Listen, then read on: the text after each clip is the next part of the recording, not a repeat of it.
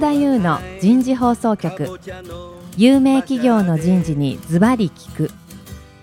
年間約500社を訪問し続けている人事のスペシャリストでありシンガーソングライターとしても活躍する楠田優が有名企業の人事を招いて企業が抱える課題や実際の事例を紹介しながら解決策を模索していきます。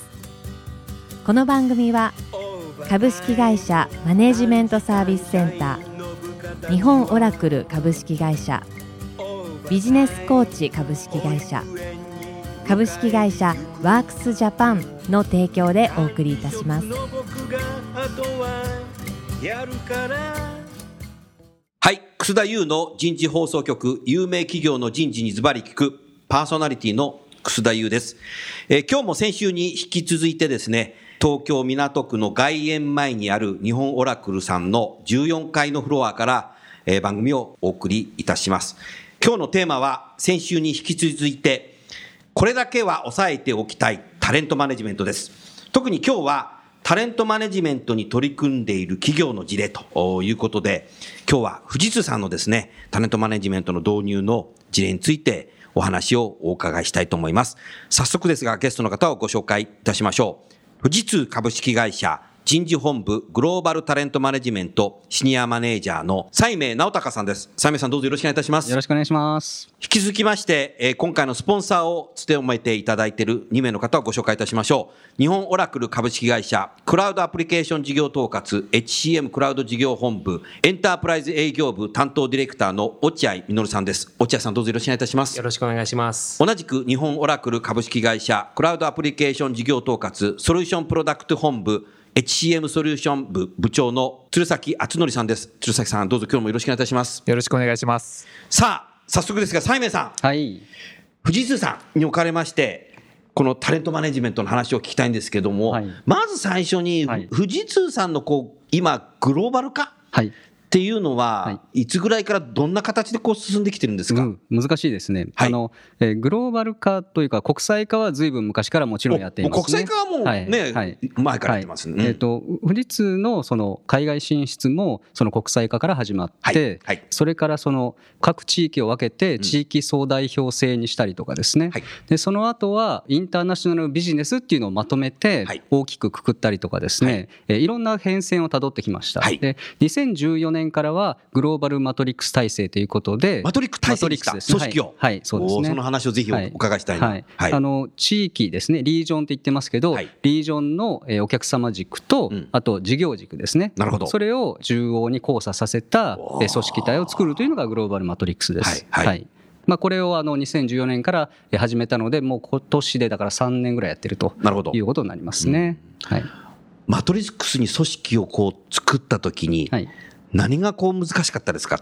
例えば分かりやすい例で人事の世界で言えば人事だけでもいいです。はいはい、あの人事もこれまではその日本は日本。はい。海外は海外ということはい。でバラバラだったんですけれども、そうですね。えー、とそういうファンクションをですね。人事という機能をうん。グローバルに横串ではい。見るようにしたので、うん。全地域ですね、全リージョンをまたいでうん。人事がうん。全部見ていく、見ていると。はい。っていうようなあの形に変わっていってますね。そうすると、今までそうじゃない組織で、日本で頑張ってた人事の方もはい、かなり変革しないといけないですね。そうですね。何が一番大変ですか？やっぱり海外のえー人事の人とやり取りすることがすごい増えてると思います。じゃあ、英語力、英語力はもちろんですけれどコミュニケーション力。はい、海外のプラクティスとかもやっぱりどんどん分かっていかないと人事制度とかでそうそういう理解もないとなかなかその話が通じなかったりとかですね。うん。話せば話すほど海外と日本の違いっていうのが随分浮き上がってくるんですけどね。うん。はい。まあそんなサメさん、あなた自身もそういうふうに感じたところあった、いっぱい。それはそうですね。やっぱり比較的その日本が当たり前と思ってた世界からはい。あどっちかというと日本が変なんだなと日本が変わってんだなとっていうような感覚がだんだん出てきます出てきた。はいで、逆にそういうことが理解できて、そうですねこれじゃダメだと。日本式じゃダメだと。っていうことで、だんだんとその、まあ、海外の人事制度とか、海外のやり方をうん日本の方に取り込んでいくとかですね、そういうものもだんだん増えてきたような気がします。なるほど、はい。ありがとうございます。そういう中で、富士通さんでは、タレントマネジメントとはい。いうのははい、どういう形でこうスタートされたんですか、もともとは、えー本部長とかですね、はい。本部長とかのポジションの、まあ、後継者を、えーちゃんと管理しましょうということで、サクセッションプラン。ね、英語で言うとサクセッションプランになりますけど、サクセッションプランやってました、うん。でも、まあ、日本は日本のやり方をやってます、うん。ずっとやってましたと。でただ、海外は海外でうん、統一のやり方をしてたんですね。おおなるほど。はい、インターナショナルビジネスってくくった時代があったので、はい。まあ、そこで共通化を図りましょうということで海外は統一のやり方をしてました、はい。でも海外対日本っていうことで別々のやり方をしてました、うん。だけど2014年にグローバルマトリックスになってからは、はい。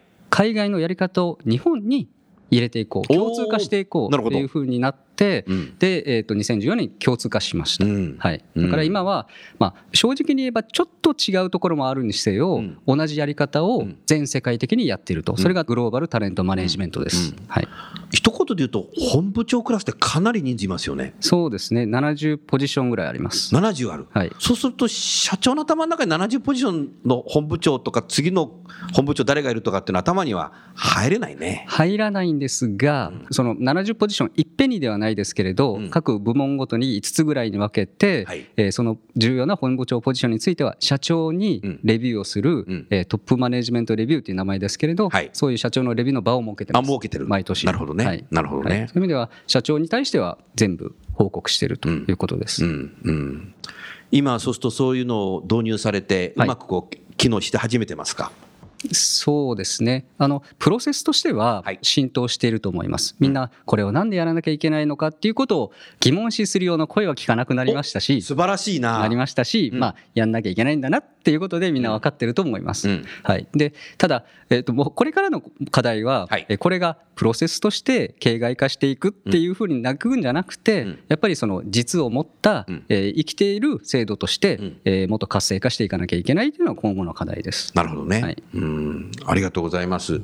落合さん、鶴崎さん、何か富士通さんにご質問とかありますか？そうですねあのサクセッションプラン立てるときにはやっぱりその実際そのポジションは現場にあるわけなのでその現場の現職の方であるとかサクセッサー後継者になるべき人をきちんと出してもらうっていう必要があると思うんですけどそこのらへんに対するその現場の皆さんのこう協力の取り付け方というか確かに。どういうふうにこう巻き込んでいったのかっていうのはちょっとお聞きしたいところわあそこは僕も聞きたいな。なるほど番組を聞きの人は皆さん聞きたいな、そこ。はい。えーっとですね、うんこれはその海外と日本との違いかもしれないんですけれど、はい現場の本部長がこのタレントマネジメントをなんでやるのかっていうのが腑に落ちない点がいくつかあるんですね。はい。はい、海外の場合は、うんそういう重要なポジションがあるとしたら、うんそこのサクセッションプランをやる必要っていうのは海外の人みんな辞めるじゃないですか。やめます。うん。であの人の流動性が、まあリテンションははい激しいので、うんその重要なポジションうんにその人が辞めたら、うんその後オープンになっちゃったら困るので、はい。じゃあその次は誰なんだっていうのをきちんと、うん。まあ、プランを作っていくそもそもっていうのがすごい大事なんですね。そもそもあるね。はい。うん。だけど片や日本はですね、うん。そんなに人辞めません。全然辞めません。特徴ですよ。はい。藤津さんだけじゃない。はい、これはみんな同じだと思いますけど、うん。うん。じゃあ本部長がいますと、うん。えー本部長がじゃあ辞めることはないですけど、うんほぼほぼ、うんじゃあ例えば亡くなったとします、うん。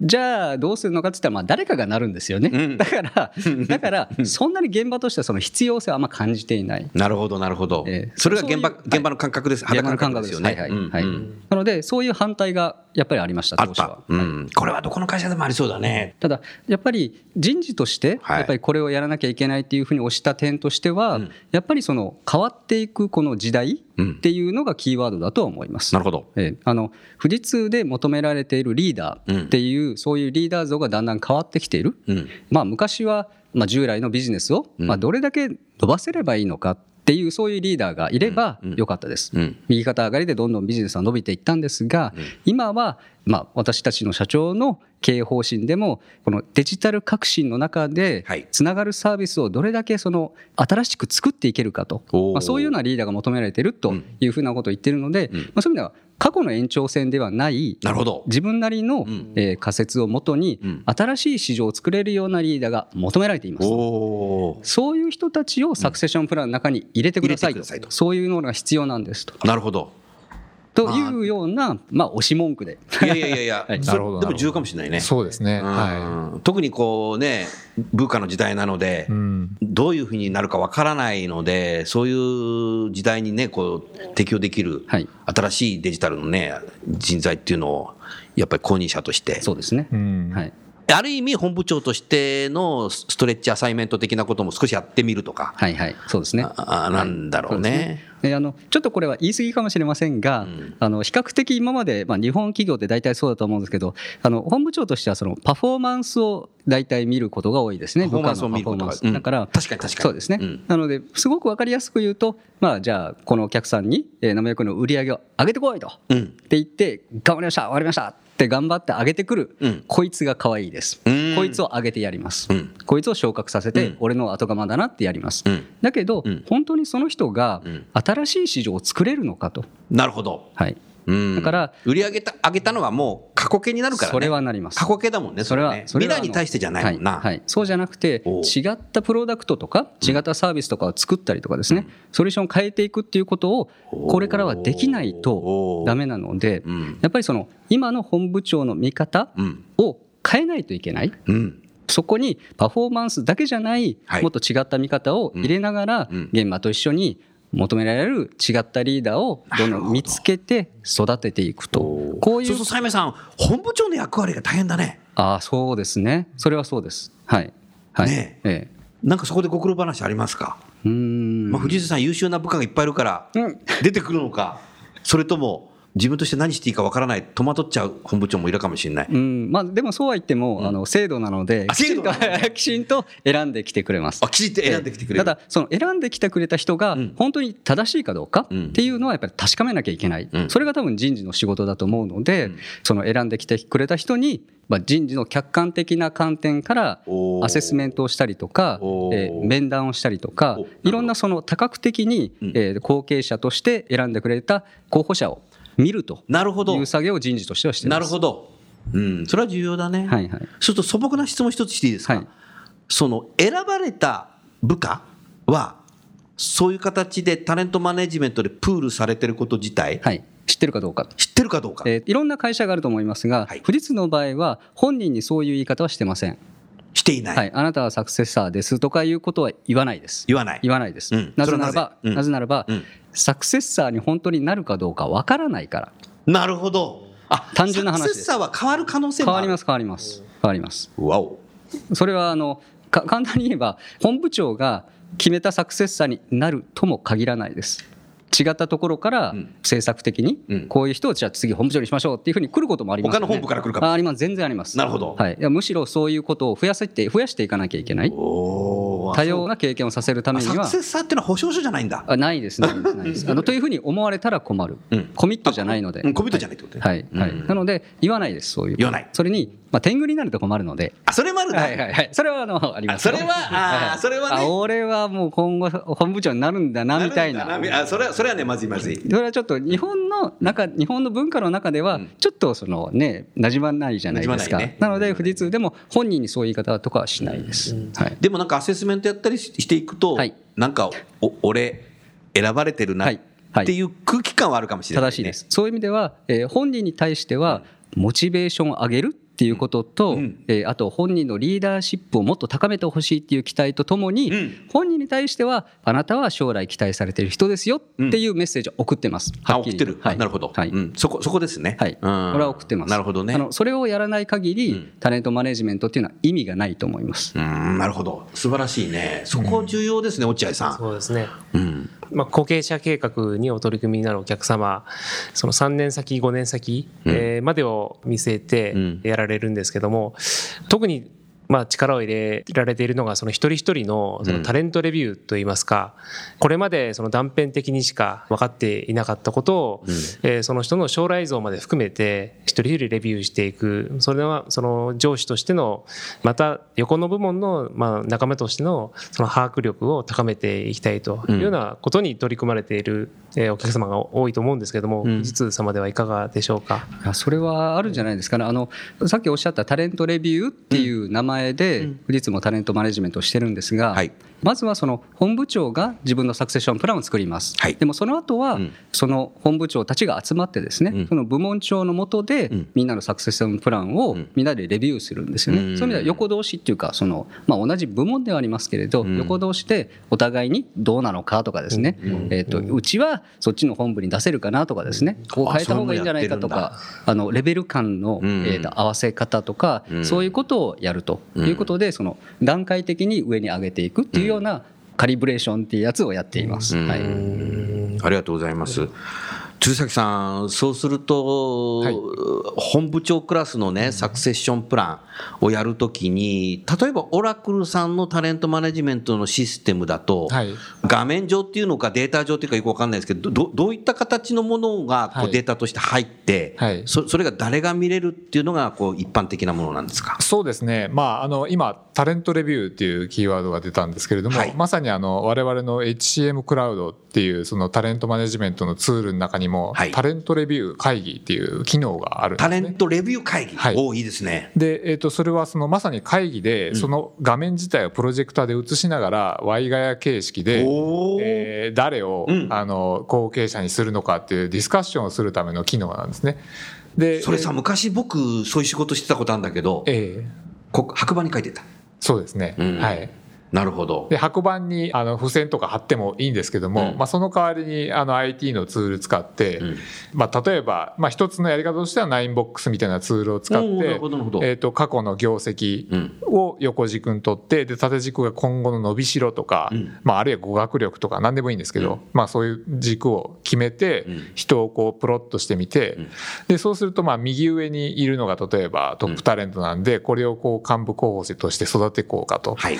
でも私から見るとこの人右上じゃなくてうん業績そんなに上げてると思えないんだけどとかですね、そういうディスカッションを本部長、ん。えーマネジメント同士でやりながら、まあ、組織の総意として、まあ、誰をサクセッサーとするかっていうのを決めていくっていう、まあ、まさにそういう業務に使う目的のツールがありますね。うん。なるほどね。はい。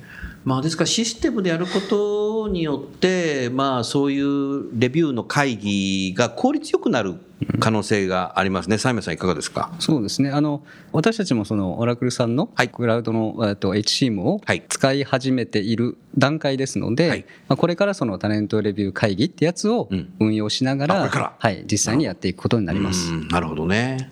それは面白いですね。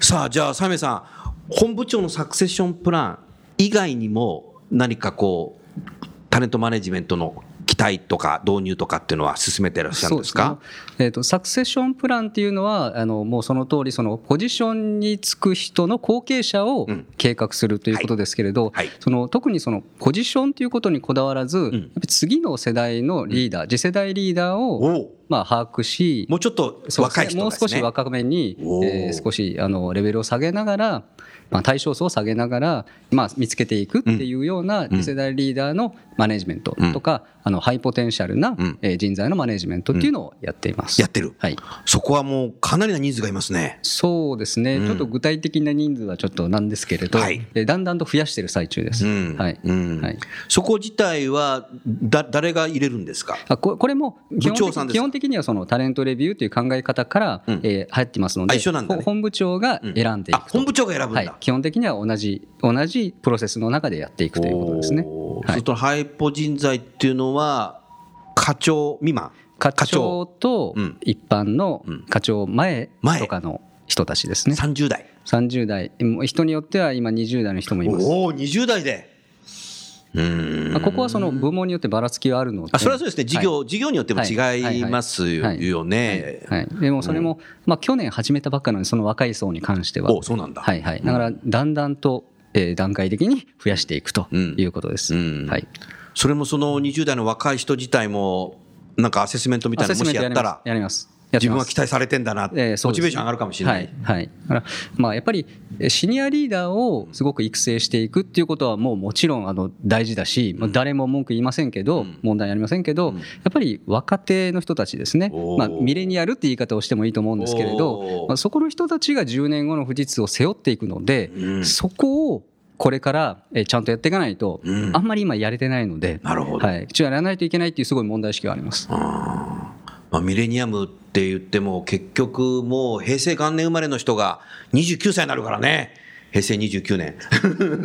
そういうことですよね。だからもう20代からってことですよね、まあ、10年後には39歳になるわけ、えー、もうそこら辺が、えー、ともう中核ですよね。中核なる授業の中核です、はい、はい、なるほどね、はいでもそういう20代後半の方自体もなんかアセスメントやったりすると、うん、アセスメント僕やらされてないなと思うと、ドキッてしちゃう人もいるかもしれない。それはあります。あの、だから選ばれた人のモチベーションアップと、うん、選ばれない人のモチベーションダウンこれが選抜ってあるんだよ。はいはい、日本は特にあの新卒中心動機、動機意識高揚があるから。みんな横並びで上がってきてますからね、基本的には。ですよね。そ、そこは何かこう、人事としてどうしたらいいかっていうのなんか、それは、他の聞いてる方に何かアドバイスありますか？いや、えっ、ー、とですね、それは、答えはないです。答えはない。答えはないです。うん、えっ、ー、と富士通に関しては、うん、さっきも申し上げた通りやっぱり IT 企業なので非常に速いですスピードが。そうだね。なのでそういう中でやっぱり頭角を表す、うん、えー、いろんな新しいアイデアを出していく、うん、そういう人たちはやっぱ上げていかないと。なるほど。そういう人たちはすぐ辞めてしまうので。ああそうか。それもあるはい、リテンションということもリテンションはすごい大事です、はい、一旦そういう人たちが辞めたらもうそれでおしまいですし。なるほど。はい。じゃあもう入社したら OK! そだけじゃないってことですね。待ってればいいってことだけじゃない、ね、そうですね。だから、やっぱりだんだん、うん、これ私が言うのもなんですが、だんだん厳しくなってる時代なんだと思いますよ。うんうん、そういう面では。うんやっぱりあの自分の能力はどんどん自分で高めないといけないですし、うん、えのアセスメントをされなかったら、うん、アセスメントを受けなかったらやっぱり受けたいっていう気持ちをもっと出していかないといけないと思いますし。自分でね、はい。うん、自分で取りに行くってことですね。そういうふうな意欲的な動き、うん。うんえ自律的な動きができると、やっぱり次の世代のリーダーとしてだんだんと頭角を現していくんだと思うんですけどね。なるほどね。いやすごいな鶴崎さん、あの、はい、今の話聞いてていかがですか？そうですね、うん、あの富士通様、非常にこう、ちょっとこういう言い方が正しいのかどうか分からないですけど、かなり外資系っぽいところもあるなっていうふうに、今、お聞きしてて思います、どんなところですか？あの我々オラクルに結構似てるところオラクル似てる。はい、うん、オラクル自身もいわゆるその若手のあの選抜をして、はい、で、トップタレントプログラムっていうのをやっていて、はい、で、えー、とそのトップタレントプログラムにノミネートされた人は、うん、結構もうポスターに顔写真付きで貼り出されてそれ貼り出されるんだ、はい、それちょっと富士通さんと違う。それは富士通の場合は、えーと、公表はしないです。公表はしない。公表はしないです、うん、はい、ただあの、まあ、先ほどのそのグローバルのサクセッションプランのやり方とか、はい、まあ若手も思い切って選抜をしてやっていくところとかいうところは非常にこう似ているなというふうに思いました。で片方で我々がいろいろお話をさせていただいているお客様で、まあ、伝統的な日本の人事のお客様で、まあ、我々の HCM クラウドをその中間層の抜擢と育成のためにお使いのお客様もいらっしゃるんですけど、そこはもう徹底的にこうあのまあ、隠すっていうとあれ隠せクローズでね、えー、クローズで。とにかくその秘密が外に漏れないようにセキュリティもがっちりとかけて。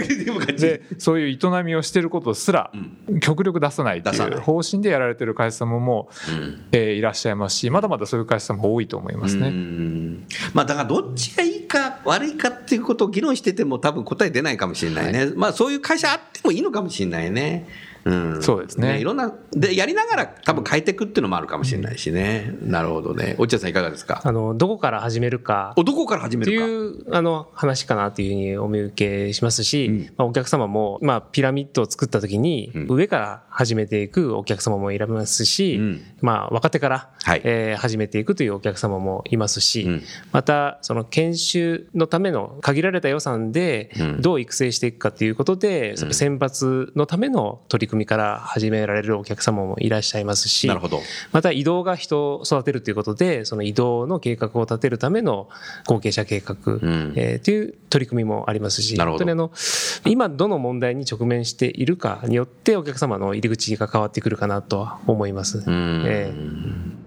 ありがとうございます。西明さん、あの、若年層、若年のレイヤーのところを本部長がやるっていうふうになると、本部長も結構大変ですね。まあ、あのですね、それぞれ向かい合ってないと。本部長もですね、知らないんですよ。そこまでになると。大きい知らない場合もあります。かなりの人数いるでしょ？ああ、もうに1000人から2000人の本部もあります。おい、2000人の本部いる。はいはいはいいらかんないですよね。あだからその30代とか、全然知らないですね。ですよね。はいそそうすると部長の役割も、部長も重要になってくるね。まあ、そこはですねあの本部によって本部長のやり方次第なんですけれど、はい統括部とかうん部長ぐらいに下ろして、んでいいやつを、えー選抜してほしい選んでほしいっていうやる,、やる人もいればいれば。自分が選ぶっていうことでそれはもう自由な自由なのね。本部長が本部長の専権事項として自分でクローズして選ぶっていう人たちもいます、うんいる。はい。うん。そこはあのもう自由に。自由にやってる。はい、うーんでまあ、藤さん、でも部下に対して熱く育てていくっていう風土があるんだろうね。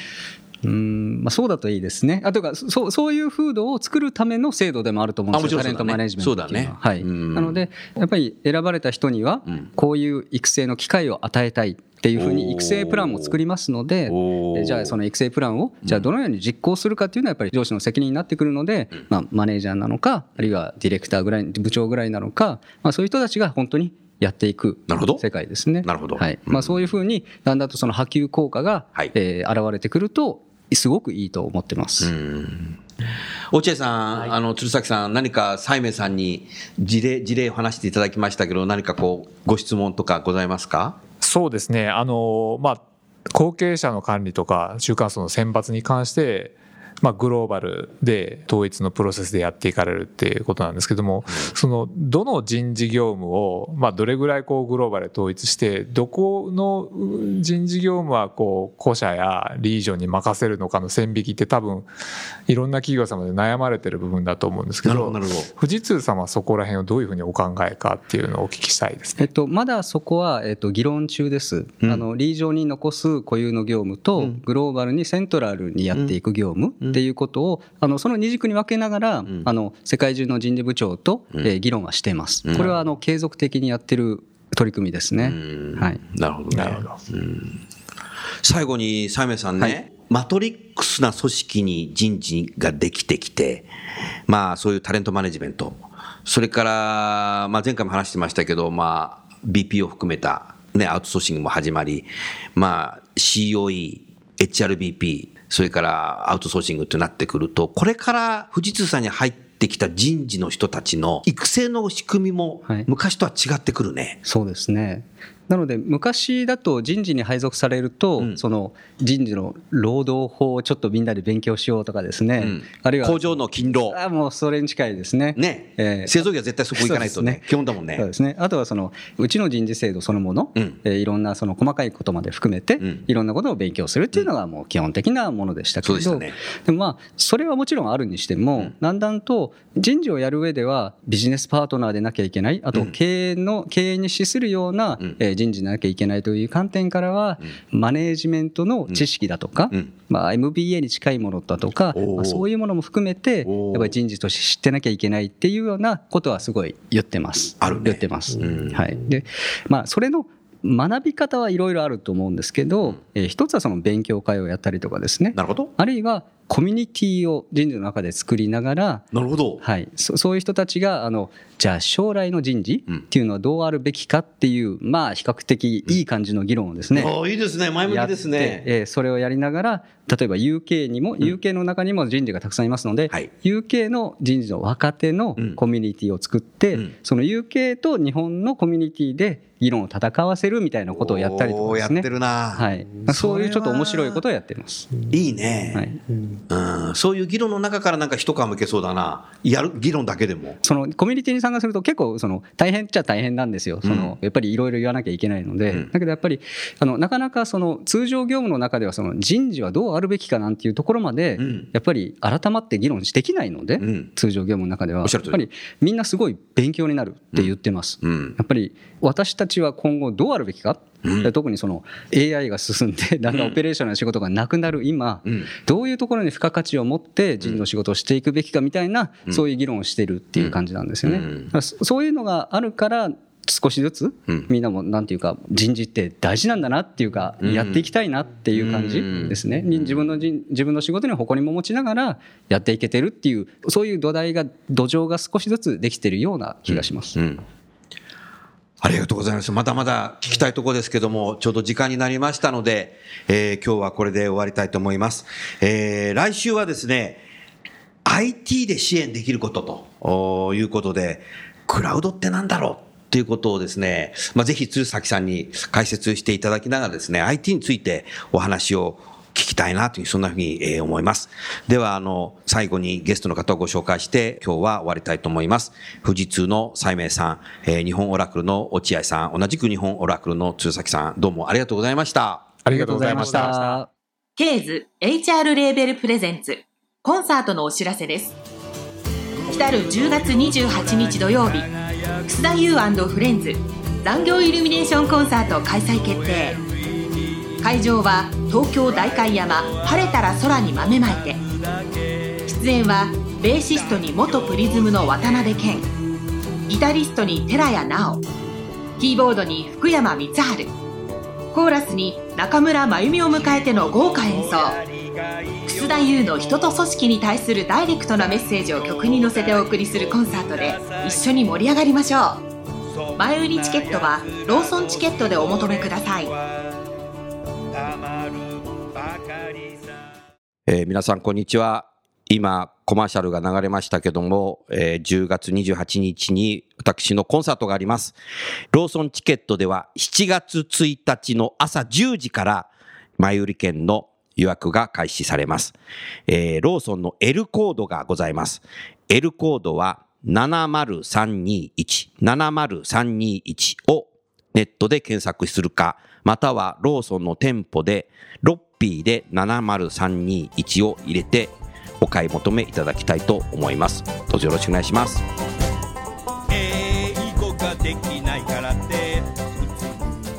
今日のお話はいかがでしたか？楠田優の輝け飛び出せグローバル人材とともにエンディングといたします。この番組は日本最大級の人事ポータルサイト HR プロのウェブサイトからもお聞きいただくことができます。HR プロでは人事領域に役立つさまざまな情報を提供しています。ご興味がある方はウェブサイトをご覧ください。